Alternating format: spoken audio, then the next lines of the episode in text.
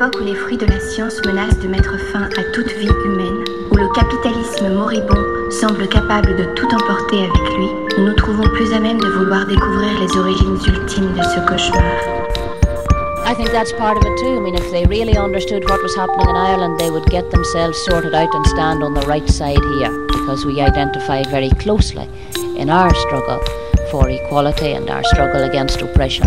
In fact, the whole inspiration of our civil rights movement 10 years ago came from the black movement of America. And it looks to us from where we stand at home that our people are being oppressed with the active assistance of our people. We find that very sad. But this is where, you know, power comes into it.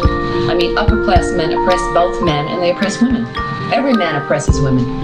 I mean, they have the, the hmm. chance to oppress the women they marry, their daughters. Looking kind of beyond that, then it would suggest that you would want a complete change in society. Uh, Definitely. class change. Definitely. Si résister à la culture dominante est la dernière chance de nous sauver, alors nous avons besoin d'une culture de résistance. Alors bonjour, bienvenue dans le podcast Floraison, le podcast pour une culture de résistance écologiste, libertaire, féministe, antiraciste et antispéciste. Aujourd'hui, nous allons vous présenter, donc avec Blaise, Bonjour. euh, des notes de lecture de Refuser d'être un homme de Stautenberg. Alors des notes de lecture, parfois on fait des fiches de lecture qui durent 15 ou 30 minutes. Celle-ci est un peu plus longue parce que l'ouvrage est, est- est vaste et il ne laisse pas indifférent. On va parler de virilité, d'identité de genre, de sexualité, de reproduction, de viol, de guerre, de pornographie et de liberté. Des sujets qui sont loin d'être simples à aborder, d'autant plus quand on est un homme. Mais autant de sujets qui sont indispensables à analyser et critiquer dans une perspective de résistance radicalement féministe. Si je fais des erreurs euh, de compréhension ou d'interprétation par rapport à Stautenberg, bah désolé, je m'excuse par avance. Euh, je, parle par rapport à ce que j'ai compris. Donc euh, aussi, attention aux personnes sensibles sur ces sujets-là. On va parler de violences sexuelles pendant ce podcast.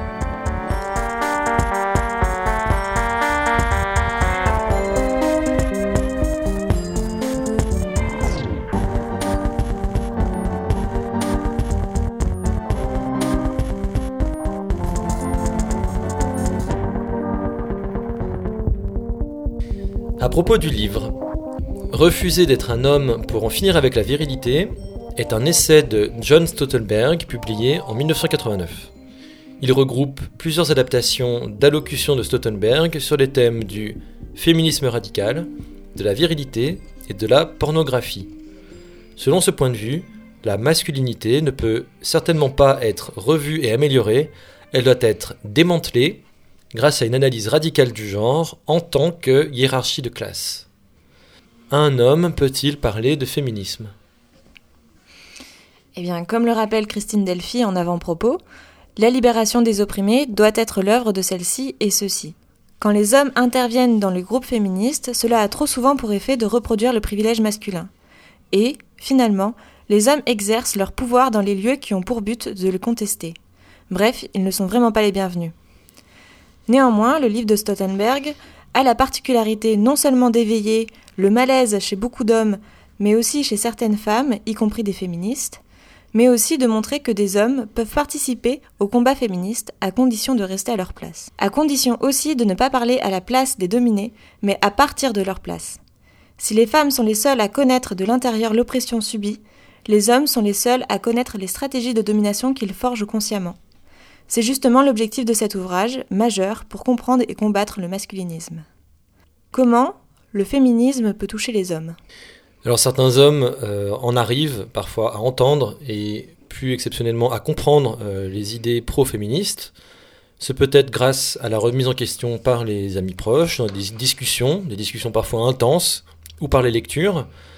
Ça peut être aussi en étant témoin ou victime de violences sexuelles, ou bien par désir d'entretenir des rapports égalitaires avec les femmes. Peu à peu, ils deviennent dissidents, voire traîtres à leur genre. Stoltenberg soutient que l'identité sexuelle masculine est une construction de toute pièce, politique et éthique, et qu'elle a besoin de l'injustice pour exister. Mais c'est précisément parce que cette identité personnelle et sociale est construite que nous pouvons la refuser, c'est-à-dire la déconstruire, agir à son encontre, bref, nous pouvons changer. Refuser d'être un homme signifie donc apprendre une éthique nouvelle et radicale. Justement, qu'est-ce que le féminisme radical? En matière d'égalité, et c'est valable pas seulement pour le féminisme mais pour toutes les luttes, les changements sociaux importants n'émergent pas du centre libéral, des non-engagés ou d'une voie mitoyenne, du centre mou. Les grands changements ont lieu quand le centre est forcé à migrer du fait d'avoir été ébranlé par des gestes politiques qui contestent le statu quo. C'est le cas du mouvement féministe radical qui émerge à la fin des années 60 aux États-Unis et qui considère que tyrannie et violence sexuelle sont imbriquées. Comme d'autres mouvements radicaux qui remontent à la racine, ils ne laissent pas indifférents et forcent les gens à se positionner. Le féminisme radical ne cherche pas à semer la discorde entre les hommes et les femmes, comme on l'entend parfois, mais il cherche plutôt à tracer une distinction claire entre d'une part les gens qui accréditent, qui achètent, aiment, défendent, collaborent ou profitent de l'érotisation de l'inégalité, et les autres qui, pour leur part, souhaitent passionnément érotiser l'égalité. Quelle est la particularité du féminisme radical américain? Ce féminisme s'inscrit dans l'histoire des progrès sociaux et politiques qui ont lieu aux États-Unis depuis la première constitution. À la différence de d'autres euh, traditions féministes qui apparaissent ailleurs et qui sont parfois sur la base d'analyse économique de l'oppression, euh, la particularité du féminisme radical américain, c'est qu'il prend racine dans le projet éthique égalitaire issu du mouvement pour les droits civiques des Noirs. Et cette éthique s'oppose euh, aux distinctions de valeurs fondées ou justifiées par des différences anatomiques entre les personnes. Il a un rapport direct avec euh, le corps, avec les différences qui sont faites sur le corps, du coup que ce soit à, à, propos de la couleur de la peau ou à propos du sexe. Et, euh, et, du coup, il est très sensible, puisque ce même mouvement découle de, de lutte contre l'esclavage, il est très sensible au rapport du corps, à la violence contre le corps, à la coercition. Euh, et du coup, ce féminisme analyse cette violence euh, contre les corps comme pilier de la domination. Il compare d'ailleurs les fabricants de pornographie à des négriers de l'ère technologique, dans une tradition héritée des propriétaires d'esclaves. Le principe d'égalité y est central, voilà pourquoi il s'oppose si frontalement à la domination masculine et à la violence sexuelle.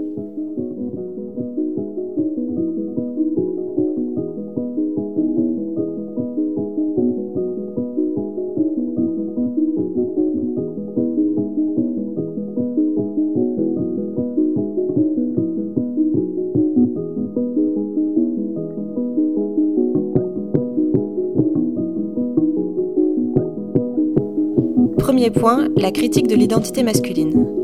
Qu'est-ce que l'identité sexuelle? L'identité sexuelle, c'est une idée, c'est une croyance. Une croyance forte en l'existence de la virilité et du coup de la féminité, et qu'il faut être soit homme, soit femme.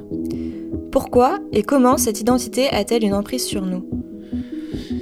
Cette identité, c'est un petit peu comme euh, une paire de lunettes devant nos yeux qui déforme notre perception de la réalité et de notre vécu. Nous voyons, nous ressentons et nous apprenons les choses en fonction d'elles. Qu'est-ce que l'identité sexuelle exige des personnes qui y croient? En fait, l'identité sexuelle, c'est un petit peu comme une pièce de théâtre que tout le monde joue. Le problème, comme c'est souvent le cas des croyances, c'est qu'elle n'existe pas si nous ne faisons pas des efforts considérables. Cette croyance, en l'identité sexuelle, exige que tout le monde joue un rôle pour qu'elle se crée, se maintienne et se vérifie encore et encore chaque jour. Est-ce que tout le monde vraiment y croit? Eh ben oui, en fait, plus ou moins. Mais évidemment, il arrive à presque tout le monde, à un moment donné, de douter de son identité sexuelle. Qu'est-ce qui se passe en cas de doute? Euh, On se compare à une autre personne qui joue un peu mieux son, son rôle que nous, c'est-à-dire quelqu'un qu'on va considérer comme euh, plus masculin ou plus féminin, et on se compare à cette personne. Et on se dit, bon, euh, voilà en gros qu'est-ce que c'est quelqu'un de vraiment masculin? On connaît tous, en tant qu'homme, on connaît tous quelqu'un qui est l'idéal de la masculinité. Et en fait, le fait, cet acte de se comparer en permanence à ça, renforce l'idée qu'il est possible en fait d'être un vrai homme, que ça existe. Un vrai homme et une vraie femme, ça existe. Est-ce que l'identité sexuelle est biologique? Ah, Effectivement, il y a euh, des théories qui expliquent euh, et justifient les comportements masculins par la biologie. C'est bien pratique.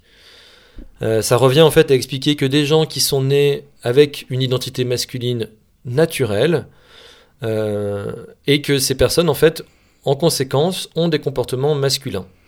Ah oui, ce serait un peu comme dire euh, si un homme est violent, c'est à cause de ses hormones ou de l'anatomie de son cerveau. Ou encore, euh, si un homme refuse de faire la vaisselle, c'est pour des raisons génétiques. C'est ouais, c'est dans leur ADN. C'est donc c'est des théories évidemment essentialistes qui justifient euh, le statu quo, qui justifient l'existant. En réalité, en fait, c'est l'inverse qui se passe. Certains actes sont considérés comme masculins, c'est-à-dire que on les accepte socialement quand ils viennent d'un homme, mais pas quand ils viennent quand ils viennent d'une femme. Et plus les hommes ont des comportements masculins, plus ils créent l'illusion que la, virilité est quelque chose d'inné et de naturel. Ils confirment l'existence de la réalité. Pour reprendre l'exemple de la vaisselle, c'est justement en refusant de faire les tâches ménagères que les hommes montrent qu'ils sont différents et que l'identité sexuelle est quelque chose de réel. Du coup, peut-on dire que les hommes virils sont des comédiens? Non seulement ils sont des comédiens, mais sont des très bons comédiens. Euh, ils suivent en fait une, règle de, la comédie, du, jeu d'acteur qui a été découvert dans l'Antiquité, notamment quand on veut jouer un, méchant. Euh, pas facile de jouer un méchant. Euh, du coup, comment fait-on? En fait, on déjà on se, on, se convainc que ce qu'on fait est juste. Voilà, peu importe l'opinion des autres, ce qu'on fait est juste. on respecte rigoureusement l'ensemble des comportements appropriés pour l'acteur, en l'occurrence pour un homme, pour le rôle d'un homme. Et troisièmement, on croit fortement en sa propre cohérence personnelle. Et le fait d'être convaincu soi-même que ce qu'on fait est juste, vraiment, et rien ne peut nous ébranler dans cette conviction, ça fait qu'on est très très crédible aux yeux des autres spectateurs, hommes ou femmes, les autres hommes ou les autres femmes. Et du coup, ça fait aussi qu'en tant qu'homme, on s'attend logiquement à obtenir absolument tout ce qu'on veut. Comment se construit l'identité masculine? Du coup, là, euh, Stoltenberg, il est un peu fort. Mais euh, pourquoi pas, allons-y. Il dit l'identité euh, sexuelle masculine, elle se, construit un peu comme les nazis ont construit la race aryenne. Grâce à la force et grâce à la violence. Qu'ont fait les nazis? Ils ont sélectionné des traits physiques existants, comme par exemple les cheveux blonds, les yeux bleus, et ils s'en sont servis pour construire socialement une race. Grâce à ces traits physiques, ils ont catégorisé, donc ils ont classé infériorisé, et puis ils ont exterminé les gens définis comme non-ariens. Ainsi, certaines personnes qui avaient ces caractères euh, biologiques, des yeux bleus ou des cheveux blonds, ont pu s'identifier à la race arienne et lui donner une existence politique. Eh bien, l'identité masculine se construit un peu de la même manière. On trouve dans la nature des caractères biologiques, comme par exemple des pénis, du sperme, des prostates, la classe masculine se construit en sélectionnant ses traits physiques pour en faire une identité politique qui ne s'affirme qu'au moyen d'actes, de force et de terrorisme sexuel.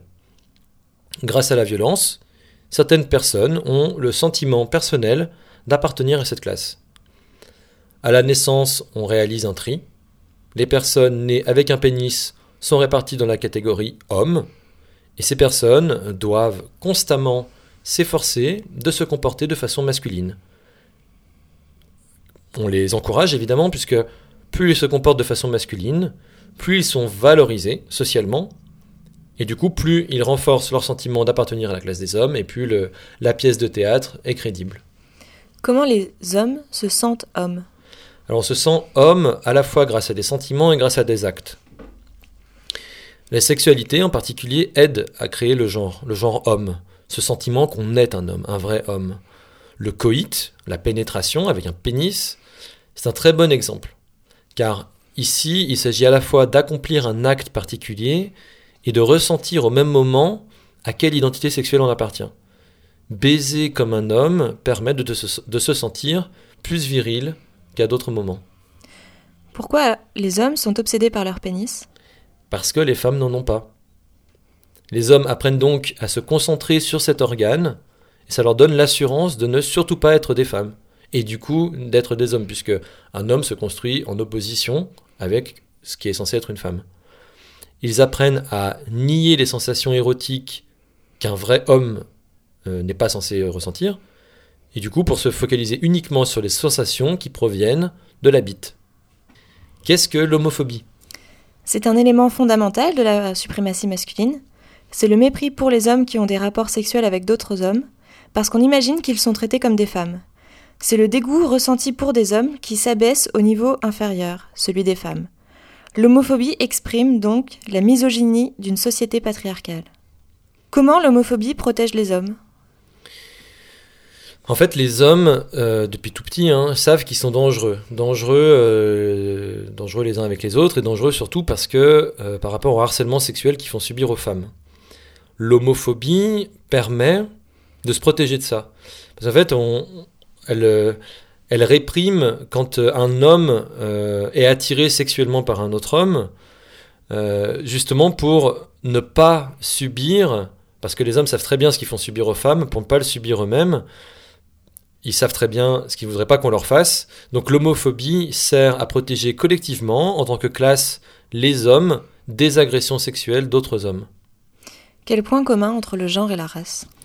Stottelberg fait référence aux travaux de Baldwin dans son livre, euh, qui montre que la catégorie race est une construction sociale et que le genre se construit de la même façon. Une construction qui plonge au noyau, euh, jusqu'au noyau où l'identité et le comportement se touchent, où le soi et la société font intersection. Bref, l'endroit où nous ressentons le plus profondément l'identité que nous croyons nôtre. Pour Andrea Dworkin et de nombreuses féministes, le genre et la race sont des constructions politiques et sociales. Pourquoi faut-il alors critiquer l'identité de genre? En fait, pour la même chose que, euh, que Baldwin par rapport à la race, en fait, par rapport à...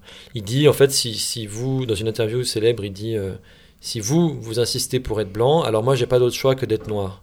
Et du coup, en fait, critiquer euh, l'identité du dominant, c'est critiquer, en fait, l'existence même de la domination. Donc, vu que les hommes insistent avec rage en permanence sur leur virilité, nous devons refuser cette virilité, cette identité avec force. Le féminisme radical, il n'est pas essentialiste. Contrairement à d'autres théories, il ne dit pas que la violence des hommes est innée, qu'elle est déterminée biologiquement, mais qu'elle est construite socialement. Ce qui veut dire qu'il y a un espoir, l'espoir de changer. Le féminisme radical s'attaque au système de valeurs et d'identité qui est au fondement de la violence masculine, ce qu'il appelle le genre. Le genre est une hiérarchie entre des valeurs masculines et féminines, une inégalité entre les hommes et les femmes. Il ne peut donc coexister avec la justice et avec l'égalité.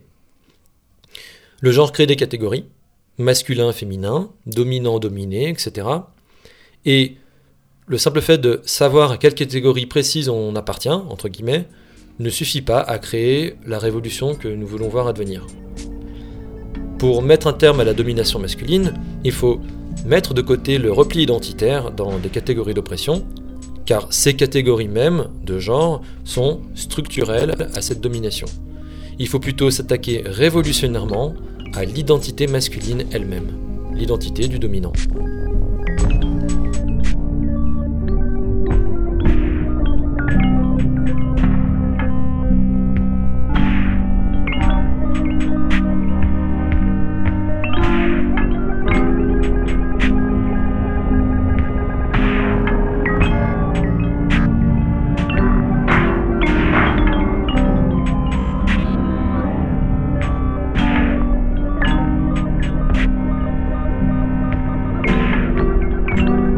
Deuxième point, la relation père-fils.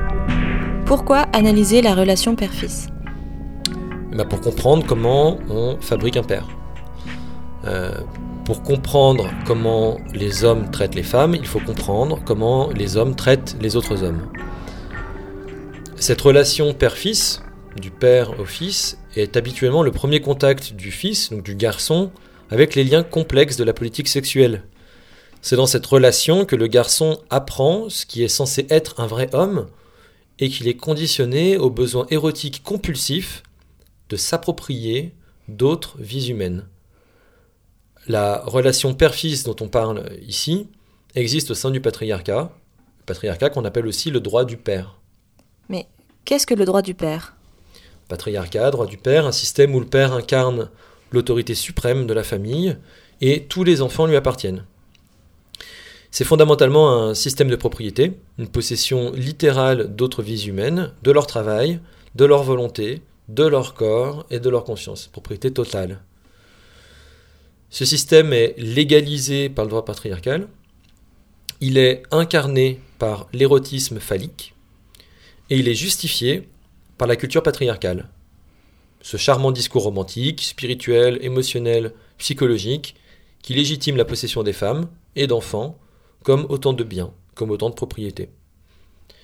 Le droit du père requiert une quantité remarquable de violence et de coercition pour s'imposer et se maintenir, ce qui va d'ailleurs à l'encontre des théories essentialistes, puisque ce système n'a rien de si naturel ou d'inhérent à la biologie humaine s'il a besoin d'autant de violence pour se maintenir.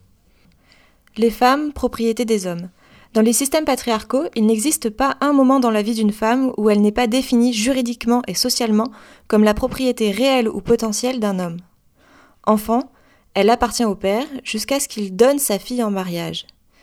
Historiquement, le viol n'était reconnu comme un crime que contre la propriété masculine du bien en cause. Si une femme était violée, c'était une atteinte au père ou au mari, car sa propriété, ou sa marchandise, avait perdu de la valeur. Les enfants, propriété du père, selon la biologie humaine, seule une femme peut accoucher d'un enfant. Dans la nature, un enfant qui n'est pas né d'une mère n'existe pas. Mais, en société patriarcale, selon le droit patriarcal, seuls les hommes ont le droit de propriété des enfants en fait, un enfant euh, qui n'est pas la propriété d'un homme est qualifié de non-entité juridique et étiqueté comme illégitime ou euh, bâtard. Un enfant sans père, finalement, n'existe pas. Tout est fait pour qu'une femme qui accouche d'un enfant appartienne à un homme, pour que l'enfant appartienne ensuite à cet homme. Par contre, évidemment, c'est pas parce que l'enfant appartient au père, que c'est à lui de s'en occuper, de s'en prendre soin. Ça, c'est encore une tâche qui est reléguée aux femmes, euh, de les nourrir, d'assurer leur propreté.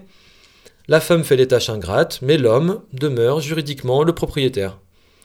Ce qu'on appelle aujourd'hui les litiges de garde d'enfants revient à tenter de résoudre une question profondément faussée, celle de déterminer qui possédera le temps et la compagnie de cet enfant, son affection, son allégeance, sans égard au travail de garde effectué jusqu'alors par la mère pour la vie de cet enfant, puisque ce travail découlait de l'appropriation initiale de cette femme par le père. Jusqu'où s'étend le droit du père? Il s'étend jusque partout, jusqu'à même des êtres qui ne sont pas encore nés. Le père a un droit de propriété sur le fœtus, aux États-Unis, au moment où Stoltenberg écrit, dans bien des États où l'avortement a été décriminalisé, les femmes doivent encore obtenir le consentement du plus proche parent masculin. À quel point sommes-nous soumis au droit du père? Tous les systèmes économiques conçus par les hommes, qu'il s'agisse du capitalisme, du communisme ou du socialisme, ont pour fonction de défendre la propriété masculine du corps et du travail des femmes. Tous les systèmes de croyances religieuses institués par les hommes ont pour fonction de déshumaniser la mère. Tous les systèmes psychologiques théorisés par les hommes ont pour fonction de valider la propriété masculine de la naissance. Toutes les institutions de la culture, dominantes, dont l'État, l'université, la médecine, le mariage et la famille nucléaire, servent d'instruments à l'appropriation masculine d'autres vies. D'où vient le droit du père? Alors les origines, on ne sait pas trop. Elles sont euh, inaccessibles. C'est perdu dans la préhistoire de la civilisation. Euh, ce qui ne veut pas dire qu'il n'y a pas eu un début au patriarcat, mais en tout cas, euh, on ne sait pas dire exactement quand est-ce que ça commence. Nous savons une chose, c'est que la propriété masculine du corps des femmes a précédé l'histoire écrite, et que les femmes ont été les premières esclaves, et que leur corps a été le premier capital.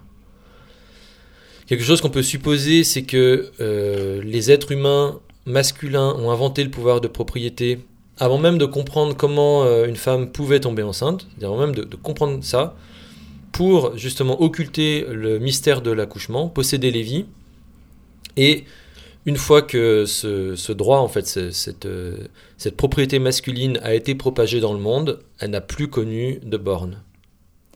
Comment fabrique-t-on un père? Comment fabrique-t-on un père? Eh ben, c'est, on commence tout petit. Pour construire la mentalité d'un, dominant, c'est-à-dire de quelqu'un qui va, qui va être propriétaire du corps des autres, d'abord, il faut que ce soit socialement autorisé. Sinon, c'est bizarre. Euh, mais en plus, il faut euh, conditionner les hommes par un truc très très fort, grâce à l'érotisme. Et grâce à l'érotisme, en fait, c'est là qu'on va pouvoir toucher vraiment le cœur de leur identité, le cœur de leur désir.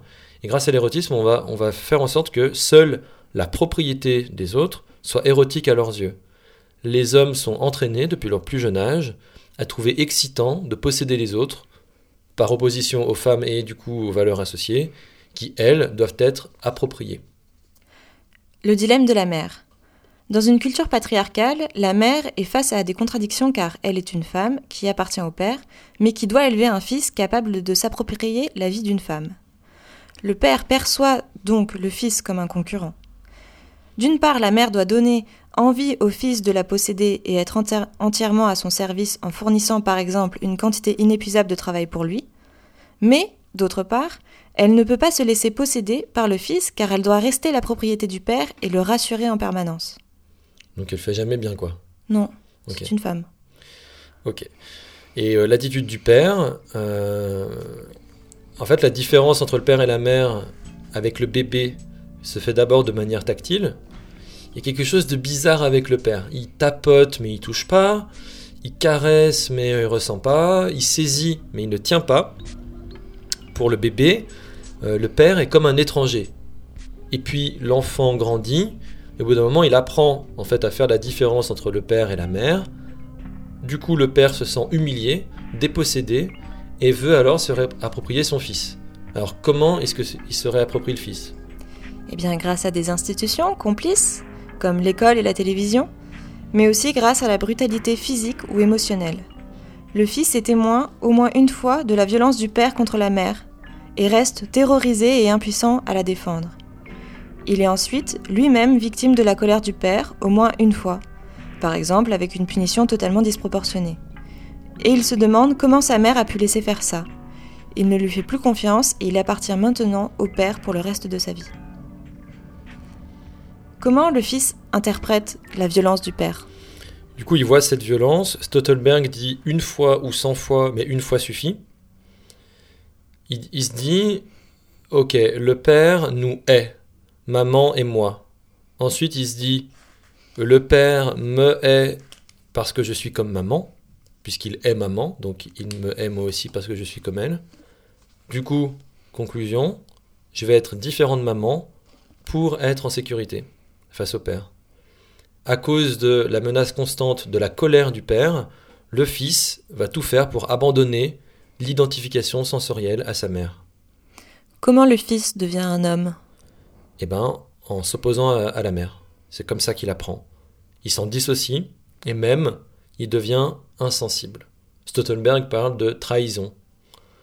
Le fils reproduit la brutalité pour y échapper lui-même. Son érotisme va se concentrer sur ce qui le différencie de maman, ce petit organe qu'on appelle le pénis. Il trahit la mère en s'éloignant de l'érotisme du soin, de la sensation partagée. Son identité masculine sera maintenant définie par le père contre la mère. La relation père-fils est un hommage à l'identité phallique.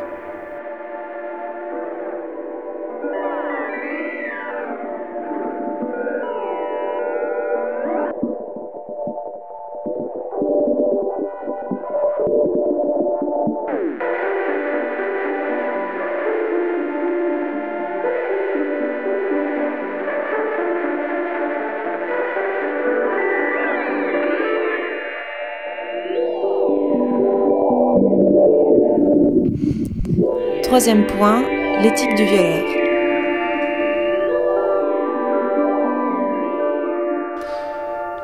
L'identité sexuelle est une croyance qui amène avec elle une éthique. Qu'est-ce qu'une éthique? C'est un système de valeurs.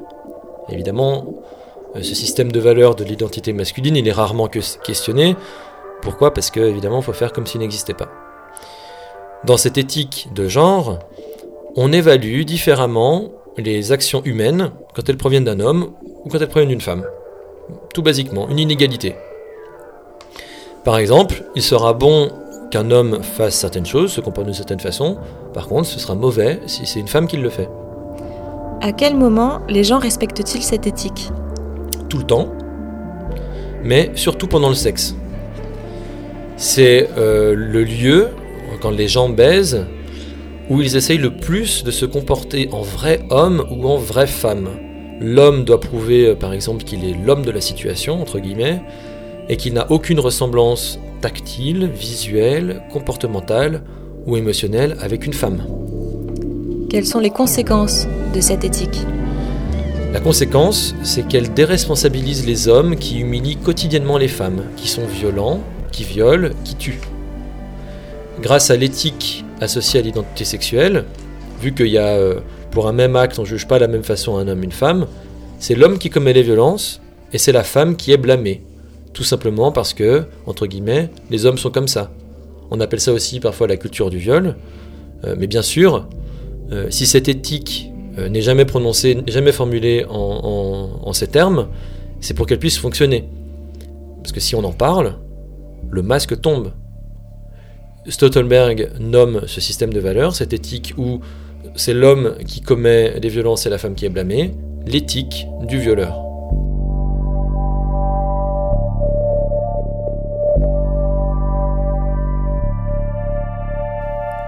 Pourquoi parler de l'éthique du violeur? Parce que l'identité masculine et le viol, surprise, sont profondément liés. Le geste de forcer quelqu'un à admettre une pénétration sexuelle sans son assentiment entier éclairé est en quelque sorte la mesure standard de l'identité masculine.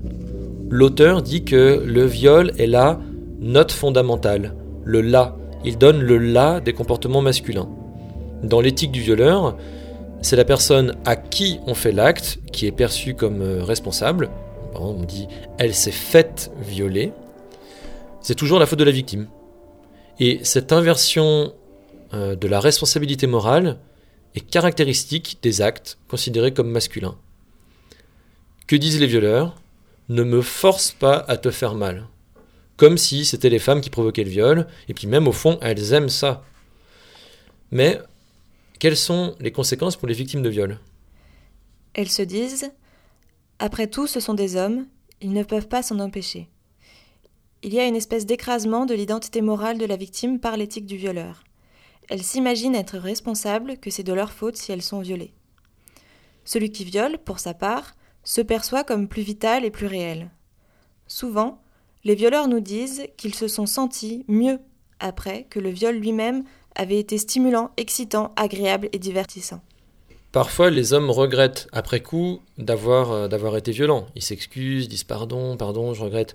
Est-ce que ça, c'est pas finalement contradictoire avec euh, l'identité masculine s'ils prennent connaissance de ça?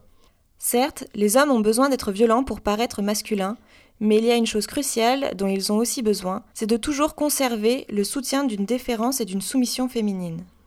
L'homme a besoin, doit avoir une femme où il ne sait pas qu'il est un homme. Voilà pourquoi les hommes demandent pardon, pour piéger et retenir une femme qui voudrait lui échapper.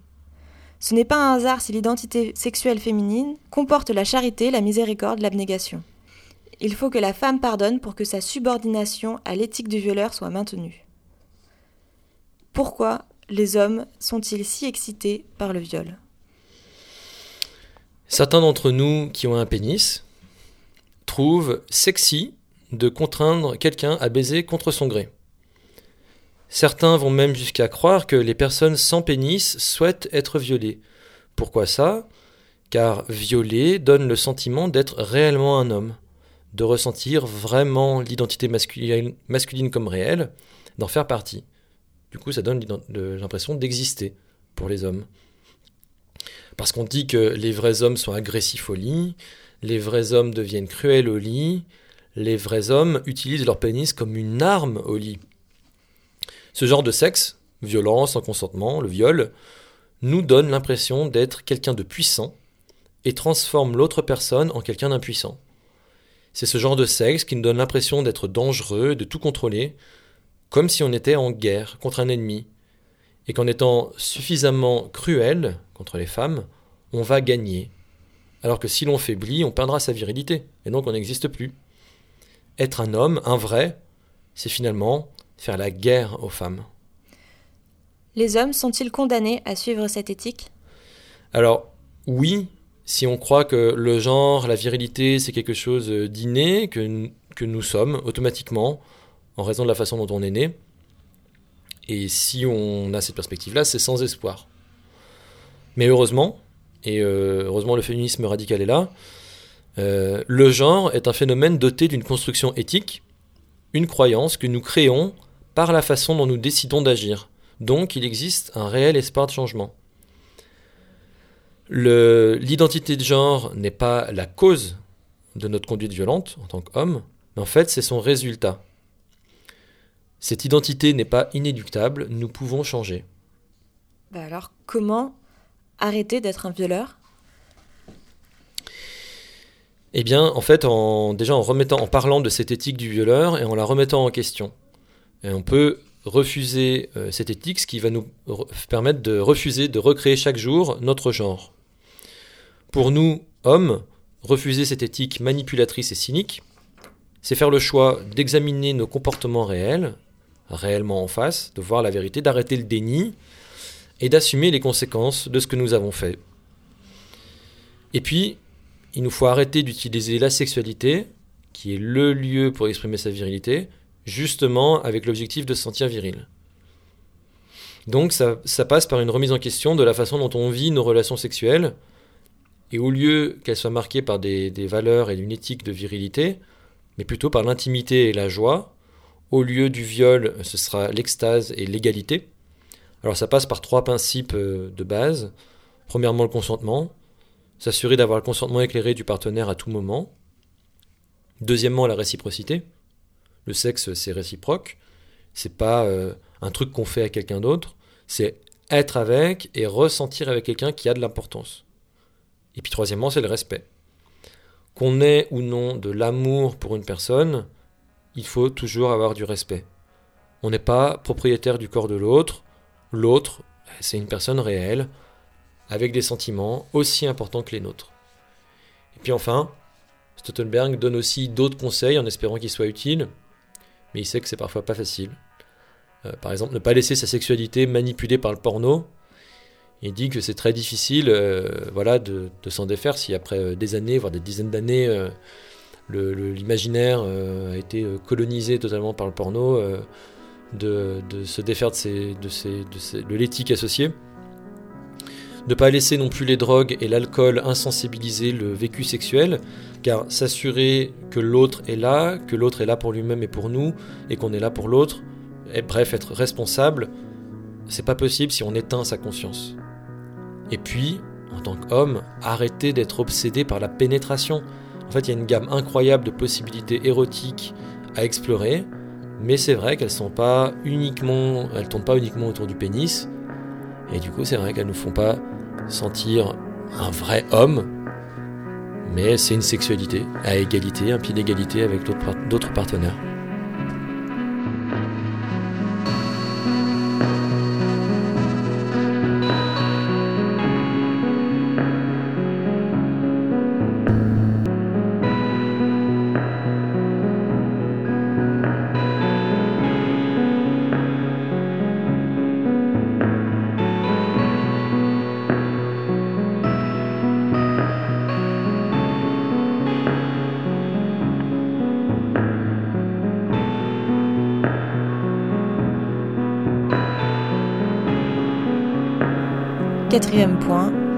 Les hommes contrôlent la vie.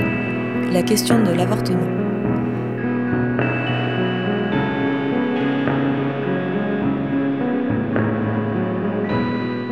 Est-ce que les hommes cachent leurs émotions?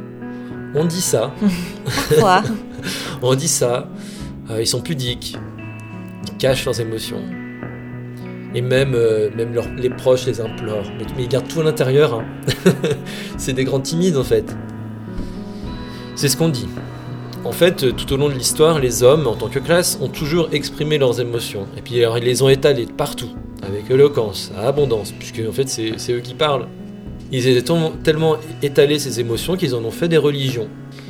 Les hommes ont exprimé leurs émotions à propos des femmes, mais pas seulement, à propos de la richesse, de la possession, du territoire. Ils ont transformé ces émotions en loi et en état-nation, en armée, en bombe, en psychiatrie. En fait, ce qui se passe, c'est que les hommes ont tellement institutionnalisé leurs émotions à travers l'histoire qu'ils n'ont en général pas besoin de les exprimer, c'est pas la peine, puisque les, institutions et l'ordre existant euh, le font à leur place. Mais alors, quelles émotions expriment aujourd'hui les hommes? Ben, C'est compliqué aujourd'hui parce qu'il y a des féministes. Et, euh, Zut alors Ils vivent mal le fait que euh, ben, ces femmes veulent pas, de moins en moins, entretenir leurs illusions de grandeur. Ce qu'ils veulent, c'est garder le contrôle sur la vie. Et du coup, la réappropriation euh, des capacités reproductives des femmes et des féministes, notamment à propos du droit à l'avortement, euh, la réaction des hommes en tant que classe, c'est une lutte acharnée pour maintenir sous contrôle masculin les capacités procréatrices des femmes. C'est euh, une des émotions exprimées aujourd'hui par les hommes. Comment est-ce qu'ils empêchent aux femmes de contrôler leur procréation? Ils le font de façon explicite, par exemple euh, en supprimant les budgets pour les recherches sur la contraception ou encore pour les avortements, ce qui interdit l'avortement pour une certaine catégorie de femmes, notamment les plus pauvres, ou encore en pénalisant même l'avortement. Et ils le font de façon plus secrète, grâce à l'apathie. Certains hommes vont se dire favorables à l'autonomie des femmes sur les questions de la contraception ou de l'avortement, mais ils ne vont pas en faire une de leurs priorités, de leur activisme politique. En somme, il reste passif. Et du coup, pourquoi les hommes font ça? C'est une émotion masculine collective rancunière et punitive. En fait, les hommes expriment entre autres la peur que les femmes cessent de soutenir leur identité sexuelle, finalement la peur que la masculinité disparaisse, qu'ils ne soient plus des hommes. Quelle est la mentalité masculine par rapport à l'avortement? Alors là, Stoltenberg cite une enquête qui a été menée sur des jeunes hommes euh, en 1977 sur euh, la contraception. Euh, c'était des jeunes hommes âgés de 15 à 19 ans.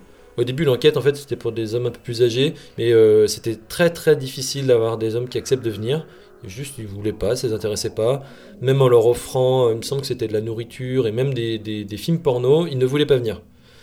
donc les hommes âgés de 15 à 19 ans, en tout cas, eux, ont manifesté un consensus dans les réponses. C'est hallucinant.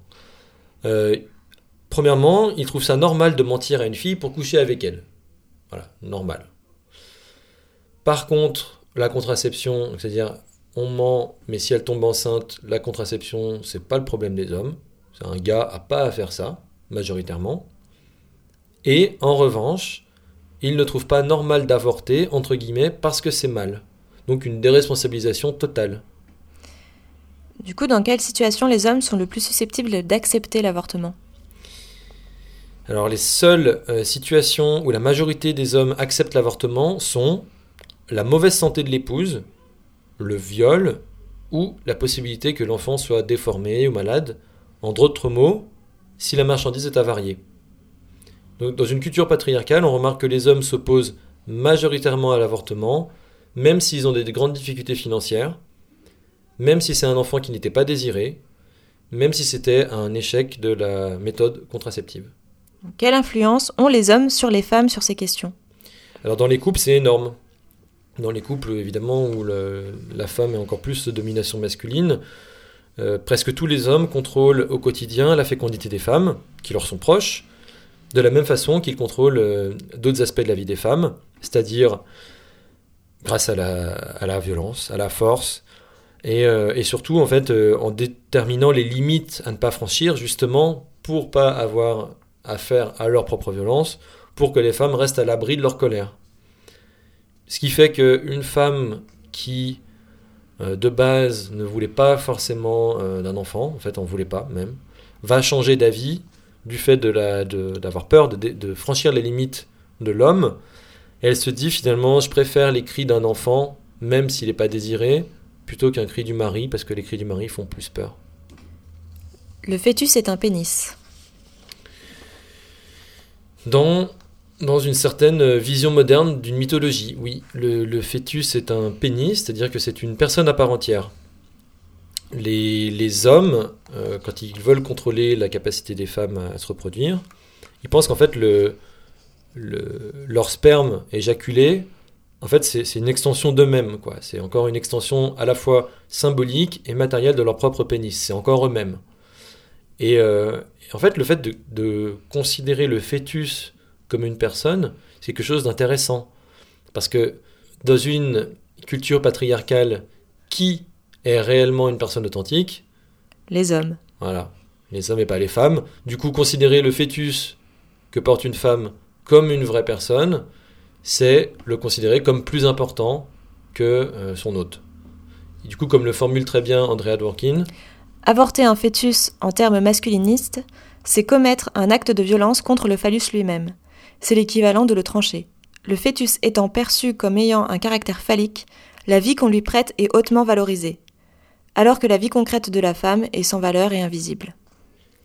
mais euh, est-ce que l'avortement n'est-il pas traumatisant pour les femmes? On prétend souvent que l'avortement est en soi une expérience émotionnelle dévastatrice pour les femmes. Mais une étude menée auprès de 329 femmes ayant avorté à Philadelphie laisse émerger un portrait très différent. Même si la plupart des femmes ont vécu leur avortement avec un certain degré d'émotion, conflictuelle, la majorité des répondantes ont déclaré que leur sentiment prédominant était un soulagement que l'avortement ait eu lieu. Dans presque tous les cas où les répondantes ont vécu un désastre émotionnel marqué, c'était par manque de soutien émotionnel de leur partenaire. Tous les hommes se comportent-ils ainsi? Alors pas tous euh, de façon individuelle, mais collectivement en tant que classe, oui, et ça suffit. Les hommes savent en tant que classe que la liberté reproductive des femmes n'est pas dans leur intérêt. Et pourquoi cette autonomie des femmes terrifie autant les hommes? Les hommes, en tant que classe, savent que leur avantage social, culturel et économique sur et contre les femmes dépend absolument du maintien de la grossesse non voulue, de la gestation non voulue, de l'accouchement non voulu et du soin non voulu des enfants. Si la liberté reproductive des femmes devenait un jour réalité, la suprématie masculine ne pourrait plus exister. Il s'agit donc d'une menace à leur propre privilège.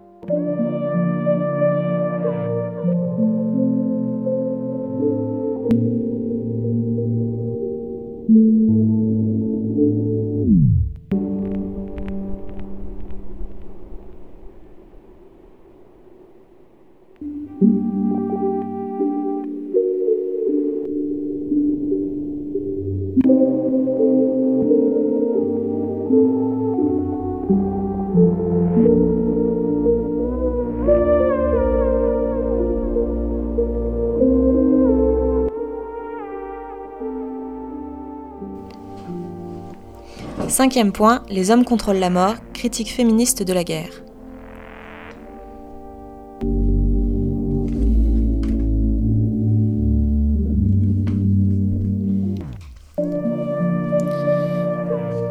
Alors, pour mettre fin à la guerre, et c'est ce qu'on veut, il faut d'abord reconnaître et combattre les formes de violence perpétrées par la classe des hommes contre les hommes.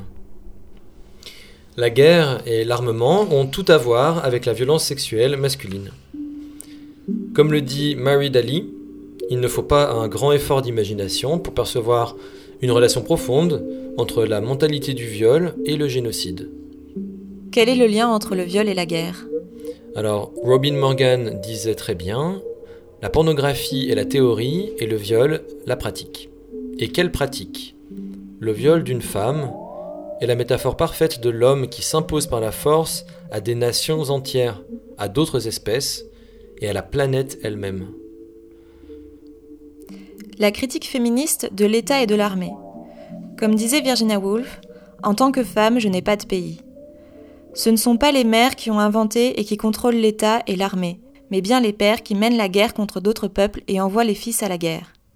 Durant la guerre du Vietnam, pour la première fois dans l'histoire des États-Unis, des jeunes hommes ont rejeté en grand nombre la vie militaire.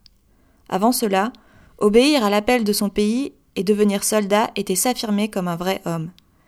Des mères, en grand nombre, ont endossé le refus de leurs fils d'être transformés en chair à canon. Quelle place pour le féminisme dans la résistance à la guerre du Vietnam? Eh Une occasion manquée.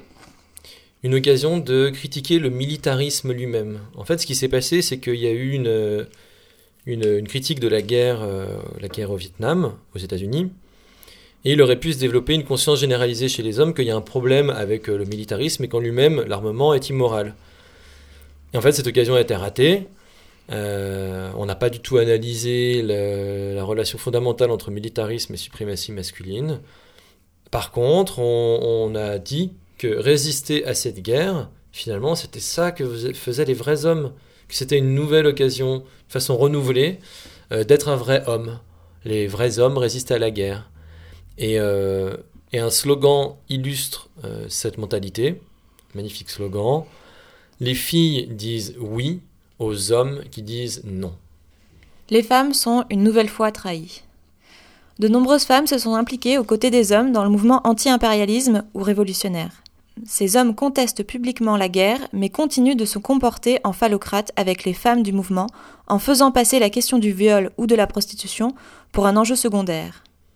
Ainsi, beaucoup de femmes ont consacré leur vie à des mouvements de changements sociaux, aux conditions définies par les hommes, et en sont ressorties trompées et trahies. C'est d'ailleurs souvent le cas avec les discours catastrophistes qui peuvent facilement faire taire les femmes et leurs revendications au nom d'une urgence.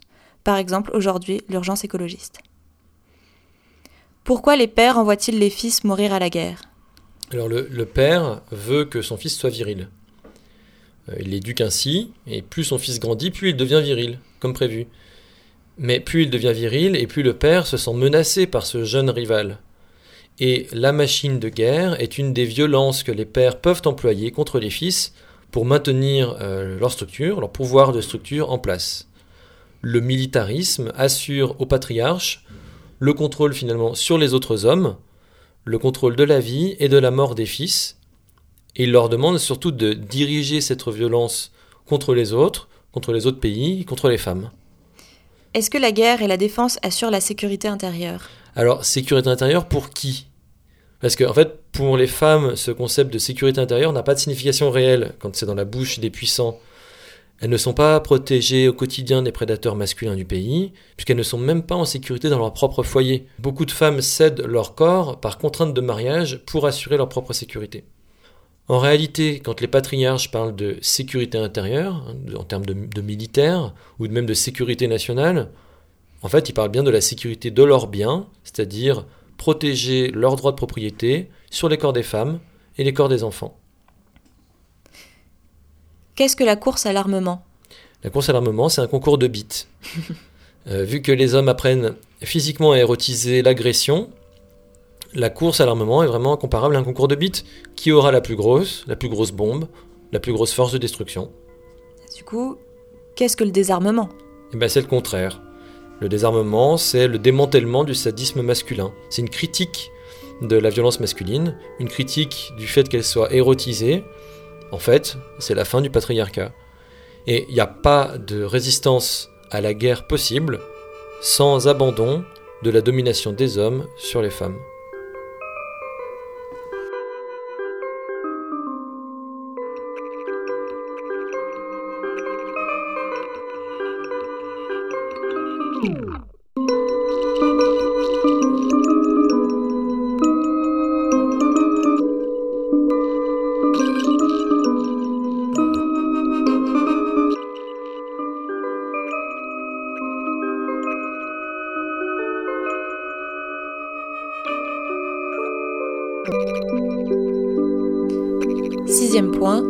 Libération sexuelle.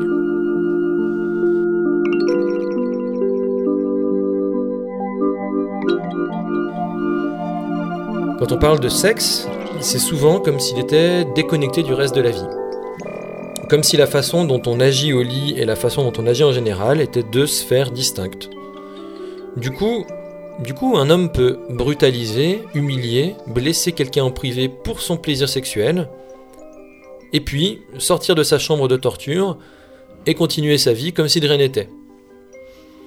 Non seulement on en vient à penser que ce que font deux adultes consentants dans une pièce ne regarde que ces deux personnes, mais même encore pire, que ça ne concerne même pas ces deux personnes elles-mêmes. Au lieu de considérer la sexualité et le reste de la vie comme un continuum, on prétend plutôt que ce qui se passe au lit n'arrive que là, et de toute façon, euh, pour qui tu te prends, euh, pour remettre en question ce qui est arrivé entre nous hier soir, et puis c'était du bon sexe, non? Ça t'a plu, non? Les anciens interdits du langage sur le sexe.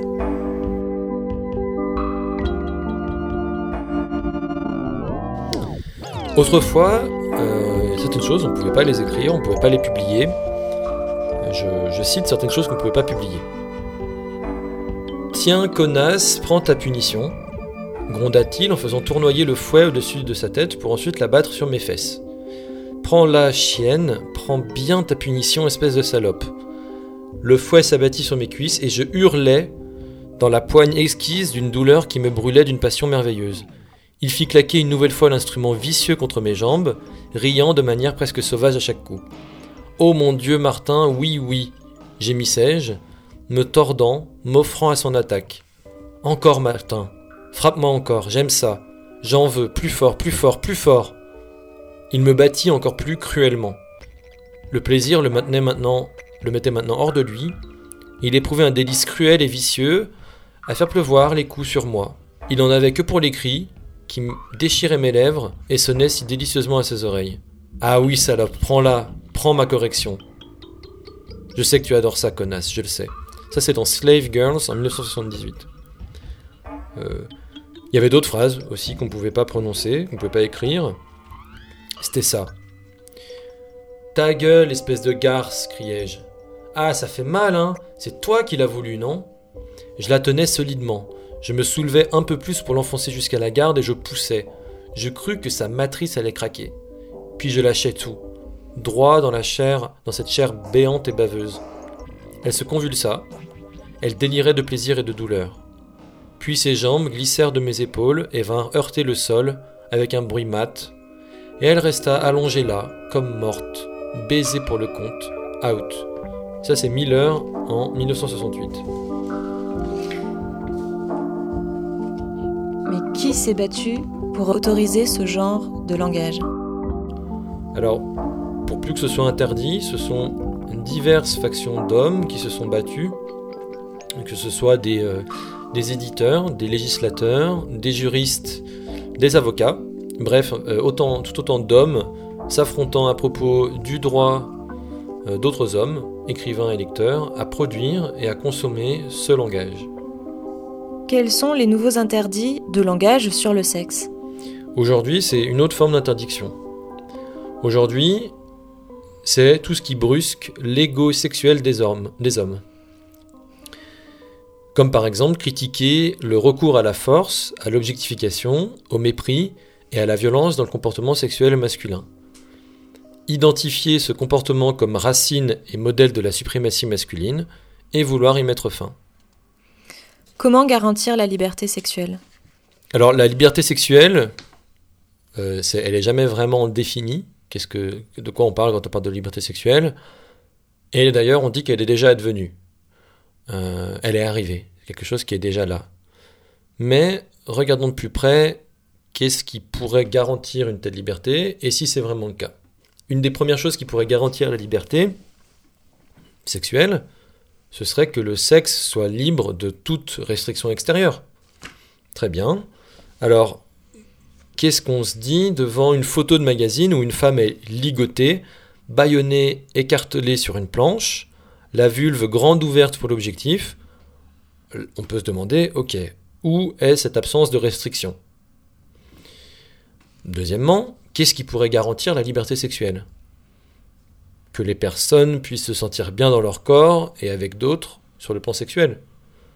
Ok, si c'est se sentir bien, que penser dans tel passage? Donc c'est un passage de Baker en 1978. Chérie, tu vas te faire baiser cette nuit comme tu n'as jamais été baisé de ta vie, lui siffla-t-il haineusement alors qu'elle se débattait sans succès contre ses liens. L'homme ne voulait qu'une chose, la violenter, et la violer jusqu'à ce qu'elle soit entièrement brisée et soumise à sa volonté. Il s'agenouilla entre ses jambes écartelées et se délecta à la vue de la petite chatte terrifiée dans laquelle il s'apprêtait à plonger sa bite. Ou encore celui-là, il fit claquer la ceinture dans l'air afin de lacérer la peau tendre de la fille. Monsieur, dites-moi simplement ce que vous voulez et je le ferai. Ta gueule, petite pute à deux balles. Je ne veux rien d'une putain. La ceinture entailla à nouveau sa chair, elle s'écria Mais je veux. C'est bien le problème, tu en veux, tu es une putain et une abomination. Dans ces passages, ça c'est The Shame Beauty. Dans ces passages, où sont finalement les sentiments de bien-être réciproque qui pourraient garantir la liberté? Où est cette liberté? Et puis, si on parcourt un magazine page après page où on voit des organes génitaux enserrés de fils de fer, de lanières de cuir, des anneaux qui percent ces organes, on peut se demander euh, pourquoi en fait cette personne a besoin d'être punie pour vivre des émotions sexuelles? Pourquoi les techniques de torture les plus répressives et les plus sadiques de l'Inquisition sont-elles exercées aujourd'hui entre individus dans ce que certains appellent de la sexualité? Où est la liberté sexuelle? Sans égalité, la liberté n'est pas possible. Ça, c'est un principe qui nous est cher.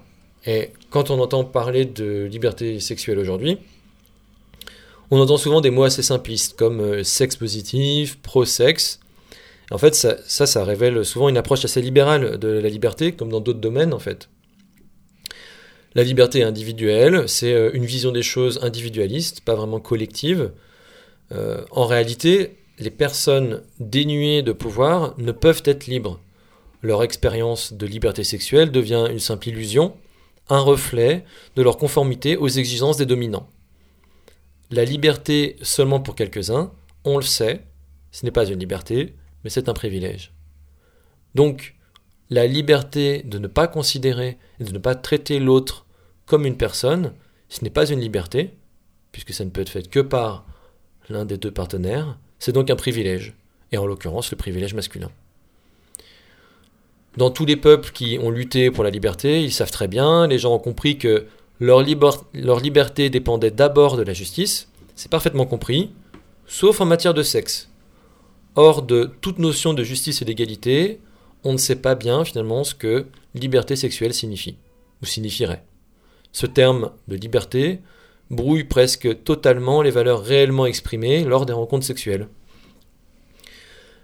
Pour poser, si on, veut, si on désire réellement la libération sexuelle, eh bien, il faut la considérer dans le contexte politique actuel, qui est une structure sociale qui est essentiellement celle de la suprématie masculine. Et comment certains actes sexuels pratiqués en privé sont politiques, puisqu'ils peuvent refléter et maintenir intactes des structures de domination et de soumission. Quel a été l'objectif de cette fameuse liberté sexuelle? La liberté sexuelle n'a jamais eu pour objet la justice sexuelle entre les hommes et les femmes. Son objet a été le maintien du statut supérieur des hommes, et il a été de sexualiser le statut inférieur des femmes. Donc, de préserver une sexualité qui préserve elle-même la suprématie masculine. Une fois que l'inégalité a été sexualisée, tous les coups sont permis. Qu'est-ce qu'on pourrait appeler le bon sexe? Alors oui, c'est une question que l'auteur se pose, dans le sens, euh, qu'est-ce qu'une bonne baise, du coup? Euh, d'un point, de vue, euh, d'un point de vue féministe radical. Et il dit qu'en fait, il y a deux questions en une. Il y a celle du plaisir et celle de l'éthique. Il dit d'ailleurs que c'est une question qui souvent revient en philosophie. Il la prend du point de vue philosophique. Est-ce que le sexe est bon parce qu'il est agréable et qu'il donne du plaisir? Est-ce qu'il est bon parce qu'il est beau ou est-ce qu'il est bon parce qu'il est juste? Est-ce qu'il est bon parce qu'il est éthique? La façon dont les partenaires agissent et se traitent, par exemple, la justice et l'égalité entre eux, leur empathie, leur respect. Et pour Stoltenberg, dans cette grille de lecture, le bon sexe relève des deux à la fois. À la fois de l'agréable et à la fois de l'éthique. Le plaisir érotique à la fois s'enrichit et dépend d'un contexte de respect mutuel entre les partenaires. Le bon sexe est bon pour, il est bon envers chacun des partenaires. Pourquoi est-ce que cette question du bon sexe, de la bonne baise est politique? Parce qu'elle exige de se pencher sur les inégalités de pouvoir, par exemple le genre, la race, la classe, l'âge? C'est une question exigeante car elle porte sur le lien entre la structure sociale et l'acte sexuel examiné. Deux personnes ne vont pas juger de la même façon si le sexe est bon selon leur rapport au pouvoir et à la domination. Quelqu'un qui veut célébrer les inégalités de pouvoir et les privilèges va considérer comme du bon sexe les scénarios qui lui vont vivre ces situations d'inégalité, donc de la domination, de la coercition, de la force. En revanche, quelqu'un ayant fait le choix de résister activement à ce statu quo trouvera du sexe bon dans la mesure où l'acte sexuel habilite également les deux partenaires.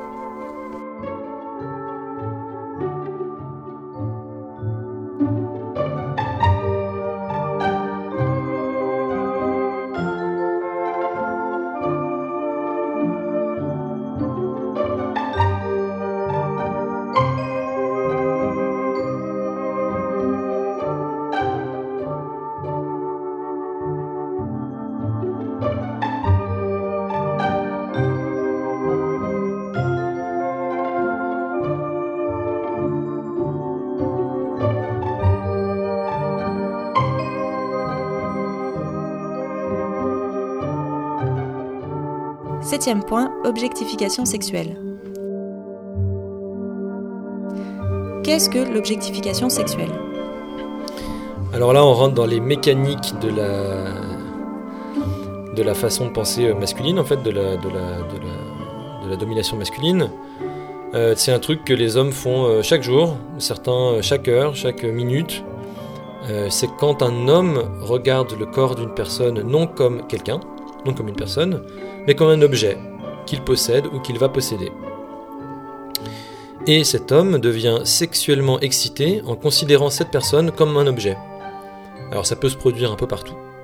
Euh, dans la rue, euh, quand un homme fixe le corps d'une inconnue jusqu'à avoir envie d'un rapport sexuel avec elle, ou bien quand un homme regarde ou imagine du porno, des corps, des organes génitaux, donc des morceaux de corps, euh, qui semble disponible, accessible, et il se masturbe en même temps. Ou encore quand un homme a besoin d'un type de corps particulier pour avoir envie de sexe, et qu'il est même prêt à payer pour se le procurer, et puis pour s'en débarrasser. Comment cela est-il considéré? Tout le monde n'a pas le même euh, regard sur euh, l'objectification, des points de vue différents, des tabous aussi qui évoluent, par exemple, sur ce qu'on a le droit d'objectifier et ce qu'on n'a pas le droit d'objectifier. Donc euh, il y aurait certains types de corps qu'on n'aurait pas le droit d'objectifier, d'autres qu'on aurait le droit. Euh, certaines parties du corps, là c'est là c'est bien, là c'est mal. Euh, les croyances, la classe des personnes avec lesquelles, par exemple, c'est pas bien d'objectifier des pauvres ou des riches, toutes sortes de d'actes sexuels qui seront moins bien considérés que d'autres. Mais dans tous les cas, une chose est sûre, c'est que l'objectification sexuelle en elle-même est considérée comme la norme de la sexualité masculine elle est perçue comme ordinaire, normale, comme une façon naturelle et même saine de regarder d'autres personnes. Certains hommes sont même si obsédés par l'objectification qu'ils organisent une bonne part de leur vie en fonction pour être suffisamment souvent excités. Comment les hommes évitent la question de l'objectification? De manière générale, la sexualité masculine est relativement à l'abri de toute évaluation éthique, mais si besoin, il est possible d'évacuer facilement la question. Par exemple, en disant que c'est un phénomène biologique neutre, comme si l'objectification était une fonction évolutionnaire de l'espèce humaine ou une expression même de leur ADN. On peut aussi dire qu'il s'agit simplement d'une réaction, comme si le véritable responsable de l'acte était quelqu'un ou quelque chose d'autre. L'objectification est donc peu étudiée, alors qu'elle est l'essentiel de la sexualité masculine. Du coup, là, ça rejoint encore une fois l'éthique du violeur. C'est pas, pas moi qui fais quelque chose, euh, c'est elle qui me fait que j'ai une réaction, quoi. Justement, les questions d'éthique de l'objectification. Alors, sur ces questions éthiques à nouveau, puisque là on n'est pas, euh, pas à l'église, donc on s'en fout de la morale religieuse, on n'est vraiment pas là pour ça, on s'en fout du, des termes comme péché ou vertu, ça, c'est des notions qu'on comprend pas en fait, ça fait pas référence euh, Euh, ça n'a pas de valeur pour nous. Euh, poser la signification éthique de l'objectification, de quoi s'agit-il? C'est identifier qu'il s'agit d'un acte qu'une personne fait à une autre. C'est poser la question qui fait exactement quoi à qui? Est-ce que cet acte est juste ou injuste? Et surtout, quelle est la conséquence de l'acte pour l'autre personne? En fait, quand un homme objectifie sexuellement quelqu'un, c'est-à-dire lorsqu'il considère une autre personne comme une chose, plutôt que comme une personne à part entière, son objet, sa propriété à seule fin d'excitation sexuelle, quand il considère quelqu'un comme un sextoy, en fait, il est peu susceptible d'être attentif à ce qui arrive à qui que ce soit d'autre que lui-même. En fait, on ne peut pas objectifier et avoir de l'empathie en même temps, c'est incompatible. Par définition, la personne cesse d'être considérée par l'homme comme un vrai sujet, seule l'expérience de l'homme est valide, la personne objectifiée ne mérite aucune empathie réelle. Il crée une distance entre lui et la personne ainsi traitée. Quel lien avec la suprématie masculine?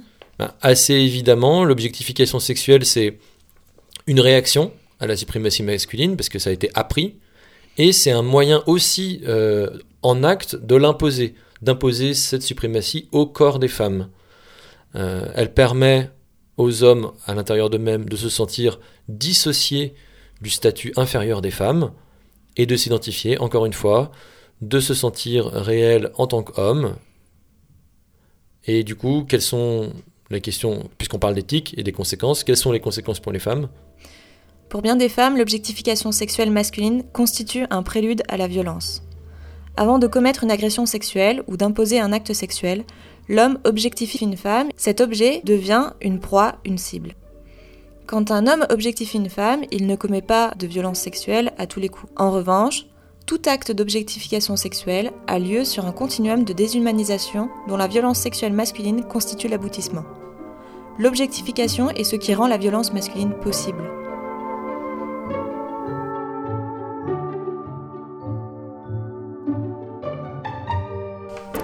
Huitième point, la pornographie. Qu'est-ce que le porno? Le porno.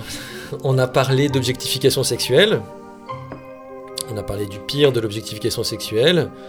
Le porno, c'est l'industrie et le commerce de l'objectification sexuelle. En tant que, par rapport au blog Floraison, on critique souvent l'industrie et euh, le commerce. Euh, faire industrie et commerce du pire, c'est le pire du pire. la caméra est devenue à la fois le médium et la métaphore de l'objectification sexuelle. Une personne réelle est concrètement transformée en une image. Cette image sera copiée, euh, vendue à des millions d'hommes en tant que marchandise. Pour qu'ils puissent avoir une relation sexuelle, ils ont du sexe avec un objet. Le porno fonctionne justement en permettant aux hommes de ne pas ressentir d'empathie pour la personne objectifiée. On exagère à peine en qualifiant cela de nécrophilie de masse. Nécrophilie, puisqu'en fait la, personne représentée n'est pas vivante, elle est immobile, comme morte. En tout cas, elle ne peut plus refuser quoi que ce soit. Les femmes objectifiées sont souvent représentées dans des positions lascives, d'extase, d'accessibilité, même d'absence de vie en quelque sorte. L'objet sexuel n'a plus de volonté autonome, c'est un genre de mort cérébrale. Pourquoi les hommes aiment le porno? Parce que un homme a besoin de penser avec sa bite pour se sentir homme, parce qu'il n'est pas une femme. Et grâce au porno, l'homme peut être excité tout le temps, sur commande. Les hommes détestent ne pas avoir envie de baiser parce qu'ils croient, c'est une croyance sociale, qu'ils devraient avoir envie de baiser tout le temps, même quand ils n'ont pas vraiment envie. Les hommes aiment le porno parce que le porno les aide à se mentir à eux-mêmes. Ces images se gravent sur nos rétines, sur nos cerveaux. Elles reflètent, elles influencent ce que les hommes pensent être du bon sexe. C'est une industrie qui est vouée à convaincre les gens qui ont un pénis que les gens qui n'en ont pas sont des salopes qui ne veulent qu'être violés et avilis, où les hommes se voient comme des machines à baiser, et voit les femmes comme des objets décérébrés à entuber. Pourquoi est-ce que le porno n'est pas neutre? Parce que la caméra est un outil qui peut transmettre certaines choses plus que d'autres. Instrument d'objectification par excellence, la caméra peut représenter facilement les performances extérieures. Mais elle illustrera difficilement l'échange d'émotions entre deux personnes à ce moment, les valeurs de chacune, les liens entre cette rencontre sexuelle et le reste de leur vie, etc. Quelles conséquences pour la représentation du bon sexe? Ce que la caméra donne à voir, le film, devient la norme de bon sexe pour un homme. Encore plus si euh, il y a accès euh, dès son plus jeune âge. En imitant ce qu'il voit ensuite dans les films porno, l'homme devient comme une caméra face à la personne avec qui il est. Le porno renforce donc artificiellement l'identité sexuelle des hommes et leur permet de garder un lien avec l'idéal d'une masculinité déconnectée de qui que ce soit d'autre.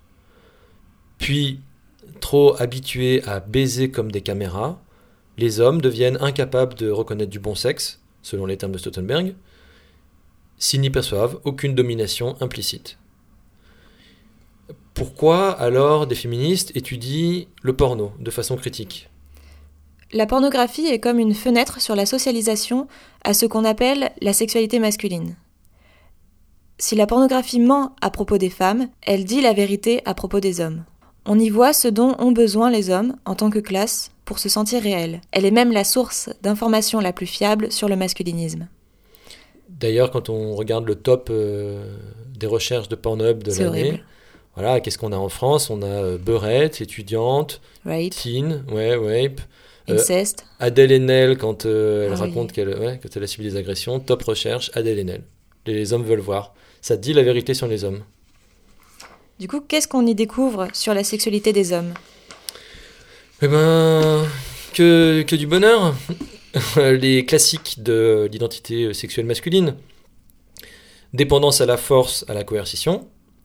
Érotisation de la haine raciale. Oui, parce que si en plus il n'y avait pas le racisme qui s'y mélangeait, ce serait pas drôle. Du coup, à- en France, c'est euh, beurette. Mépris des femmes. Obsession du pénis, de la pénétration. Et les inégalités et la violence sont sexy. Quel lien entre pornographie et suprématie masculine? La pornographie, euh, c'est le, pod- c'est le mode d'emploi. Elle nous montre les gestes qui imposent le pouvoir sur un autre corps. C'est pas juste un fantasme, hein, c'est vraiment des corps qui sont en jeu. Euh, la, pornographie érotise la suprématie masculine, elle l'institutionnalise. C'est une institution. Tout comme euh, la ségrégation institutionnalise la suprématie blanche, c'est euh, à la fois une pratique qui incarne une idéologie de supériorité biologique, et c'est une institution qui exprime et instaure cette idéologie. La pornographie fait vivre la hiérarchie, la haine, le terrorisme et l'inégalité comme du sexe. La pornographie rend le sexisme sexy. Pourquoi s'intéresser au porno gay? Mais encore une fois, comme un sujet d'étude, puisque certes, tous les hommes n'apprécient pas euh, le porno gay, mais c'est pas ce qui nous intéresse ici. Euh, le porno gay ne nous apprend pas seulement des choses sur les hommes gays, mais sur la masculinité en général, sur ce que les hommes croient que les autres hommes vivent quand ils ont du bon sexe. Que nous apprend le porno gay sur les hommes?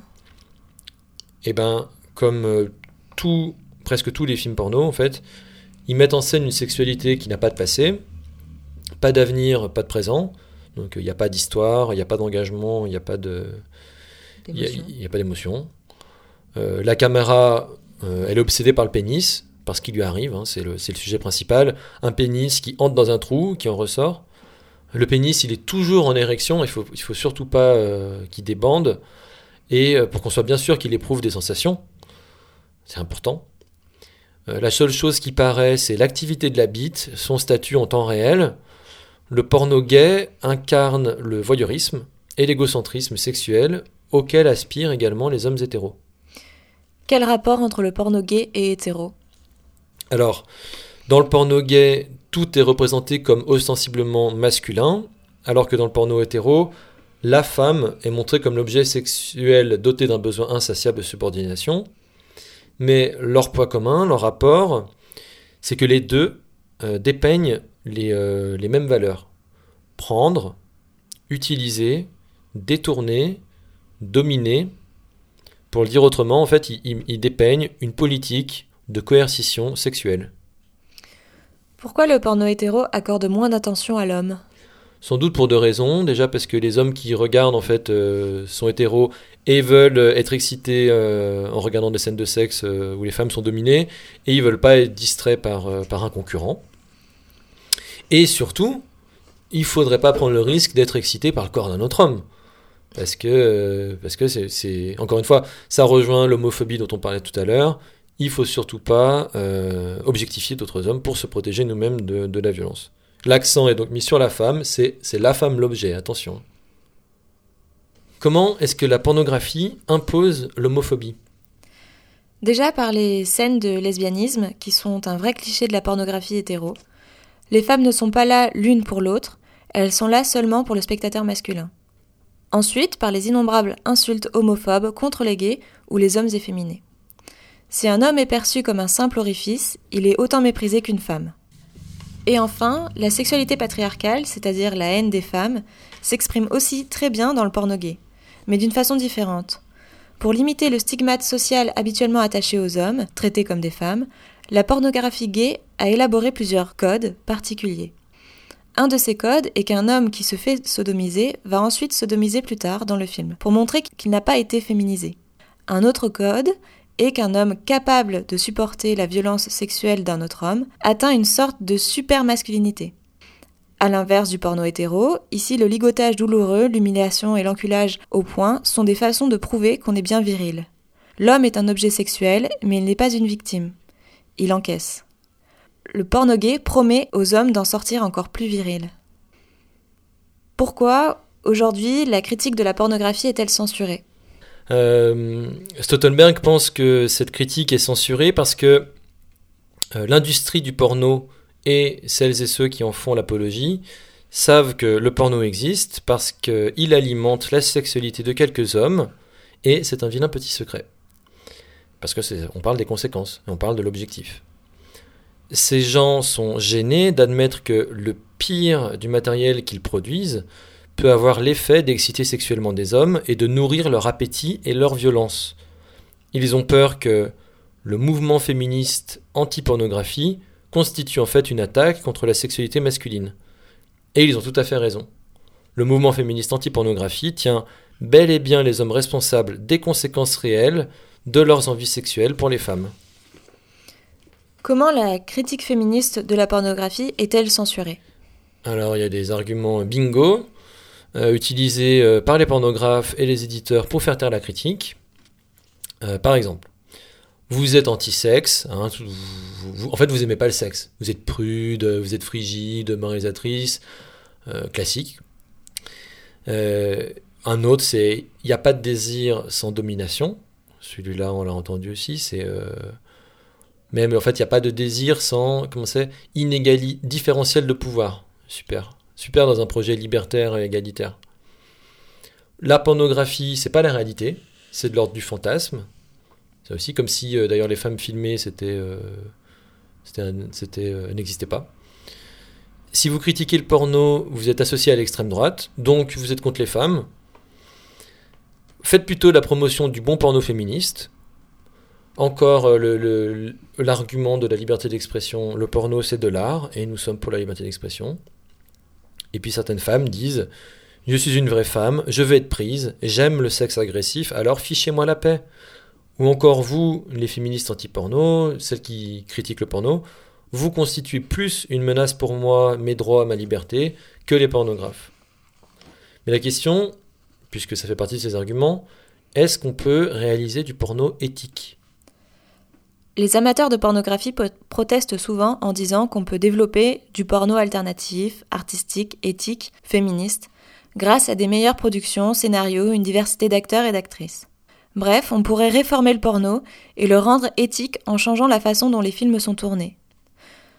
Pour l'auteur, Stoltenberg doute franchement que cela suffise. Pour lui, la solution est vraiment de changer le sexe lui-même. Du coup, comment communiquer sur le bon sexe? Alors imaginons que le bon sexe soit possible, qu'il existe, c'est-à-dire des relations sexuelles euh, empreintes de valeurs d'égalité, réciprocité, équité, communion, affection, intégrité physique, capacité égale de choix, euh, et que tout en fusionnant ces valeurs, on puisse obtenir aussi euh, une jouissance physique, des sensations intenses et une expressivité débordante.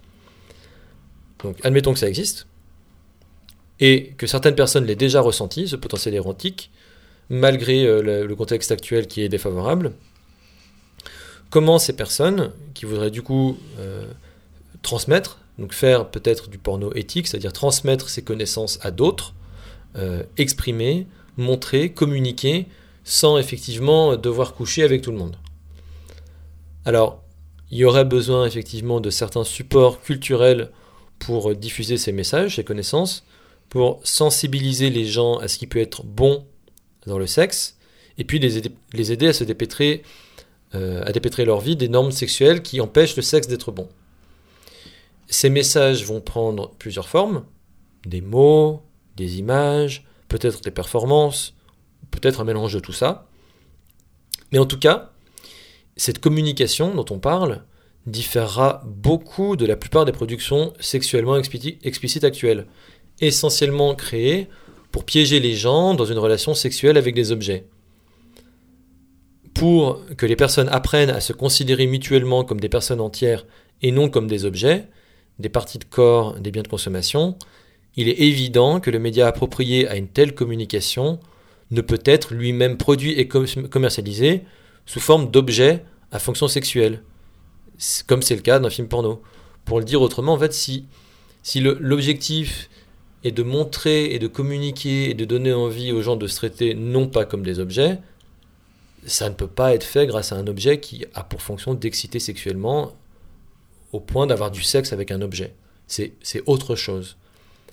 Et selon Stoltenberg, le mieux, c'est pas attendre que ça existe, et c'est de commencer dès aujourd'hui euh, de réfléchir et de comprendre la façon dont nous-mêmes nous traitons les gens, d'en parler, de parler de tout cela face à face, de personne à personne, avec nos partenaires sexuels, avant, pendant, après le sexe, et puis s'engager à une responsabilité et une sincérité accrue dans nos vies sexuelles.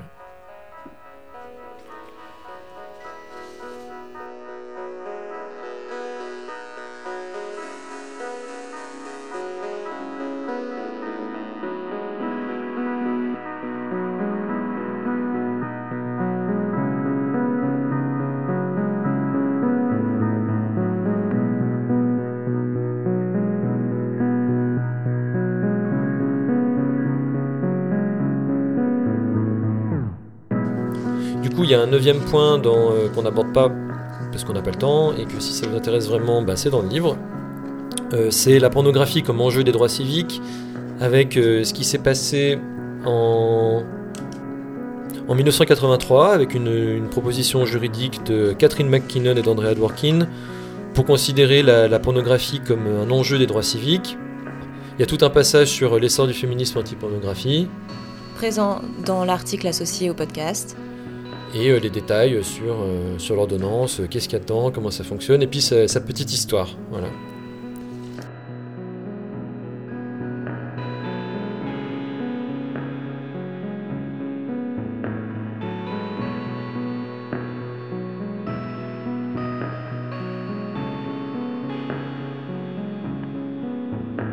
Dixième point, abolir le genre, refuser d'être un homme. Pourquoi les autres hommes font peur aux hommes Parce qu'on peut vouloir le ressembler, mais avoir peur de ne pas être à la hauteur, de ne pas trouver sa place, de ne pas assurer.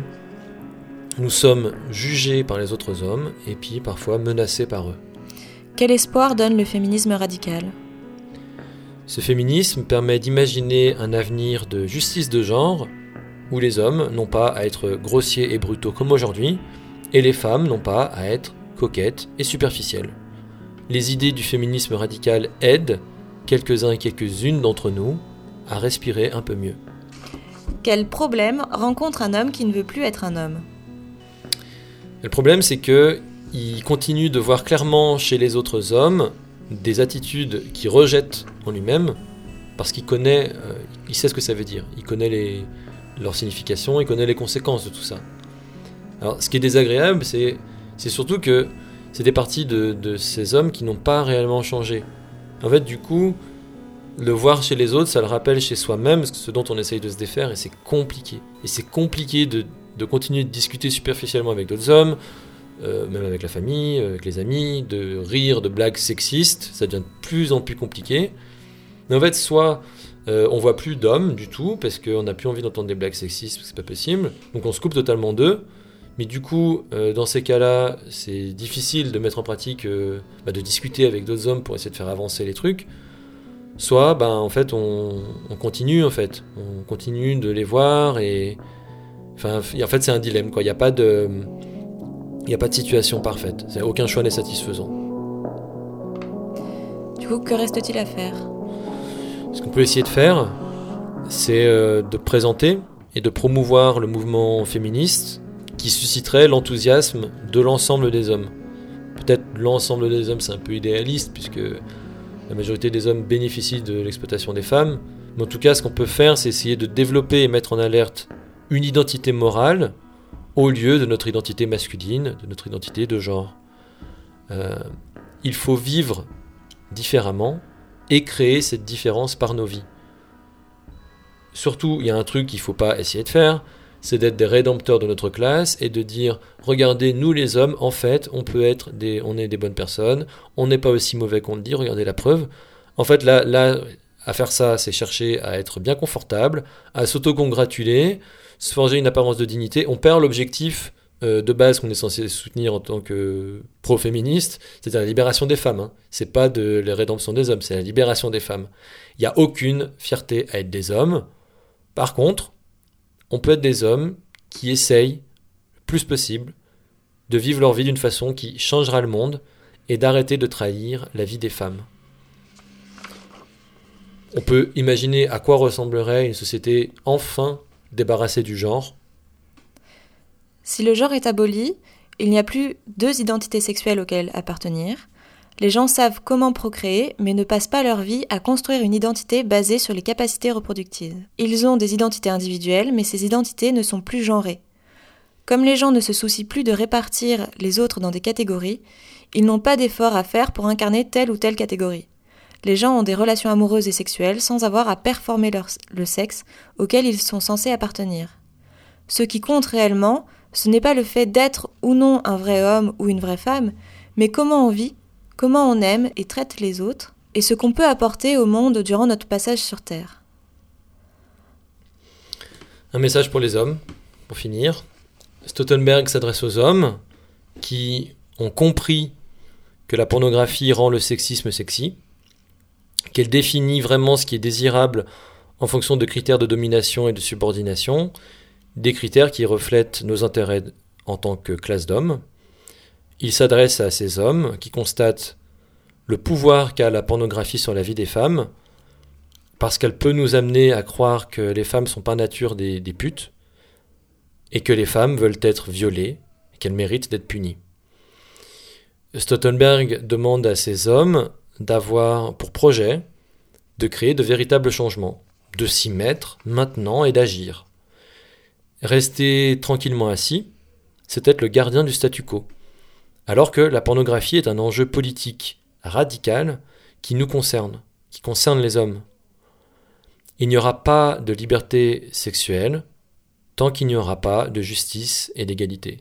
Ça concerne les femmes, mais ça concerne aussi les hommes. Pas de liberté sans égalité. À en croire la pornographie, il est impossible d'y arriver. À en croire le patriarcat, on ne devrait même pas vouloir essayer. Mais nous devons dire clairement aux hommes et à nos fils que si un homme prend son pied en avilissant des femmes, c'est inacceptable. Nous devons dire clairement aux marchands que s'ils monnaient le corps et la vie des femmes pour divertir les hommes et les faire consommer, c'est inacceptable. Comme disait Dworkin, que vaut la vie des femmes quand leur, leur, leur violence constitue un divertissement? Quand la simple réalité d'un péninis n'autorisera plus personne sur Terre à un pouvoir injuste sur la vie de quiconque, alors dans les faits, les hommes n'existeront plus.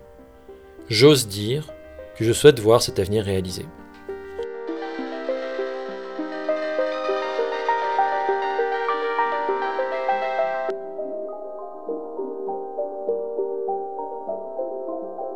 Pour finir, euh, petit conseil aux hommes qui veulent soutenir les luttes euh, féministes. Tout d'abord, ne pas jouer les héros car vous bénéficiez de l'oppression des femmes. Ne pas agir sans réfléchir et s'assurer de l'aval des féministes. Apprendre à se taire, vraiment, à écouter, ne pas couper la parole aux femmes. Rester humble, ne pas parler à la place des femmes. Ne pas demander à être éduqué par les femmes, lisez par vous-même. Ne pas se contenter d'une rapide introspection, ne pas chercher la rédemption, apporter un appui matériel aux femmes, alléger l'exploitation des femmes, leur libérer du temps et de l'énergie, donner de l'argent aux associations, faire le travail domestique, garder les enfants, faire à manger, le ménage, s'effacer, apprendre le don discret et l'aide anonyme en coulisses. Laisser les femmes s'organiser comme elles l'entendent. Ne pas forcer pour rentrer dans les espaces de femmes. Parler de ses problèmes aux autres hommes.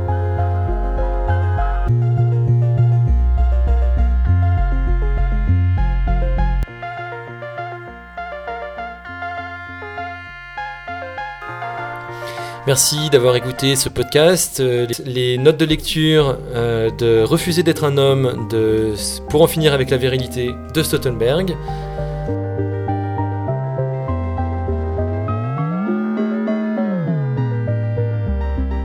Euh, c'est des notes de lecture exceptionnellement longues, mais vous pouvez tout retrouver plus en détail sur, sur le blog Floraison. L'article le, le podcast est aussi sous forme d'article. Merci beaucoup, à bientôt sur euh, le podcast Floraison. Ni Dieu, ni maître, ni mari, ni virilisme, ni masculinisme.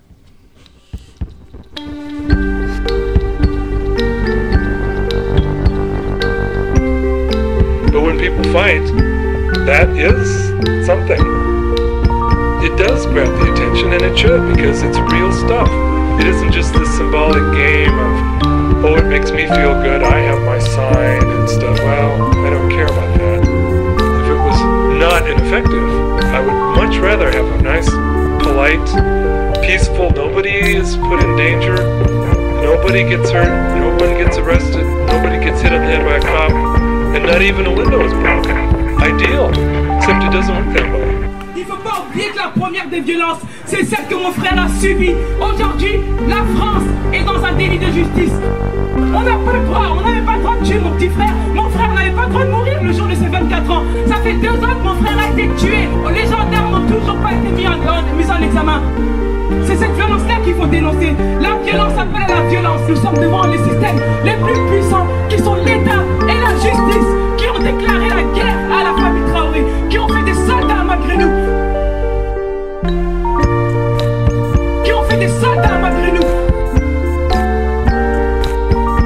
Our planet is dying. Actually, she's being drawn and quartered. We are on the verge of complete biotic collapse. And that is 500 million years of evolution gone. We are out of soil, we are out of species, and we are out of time.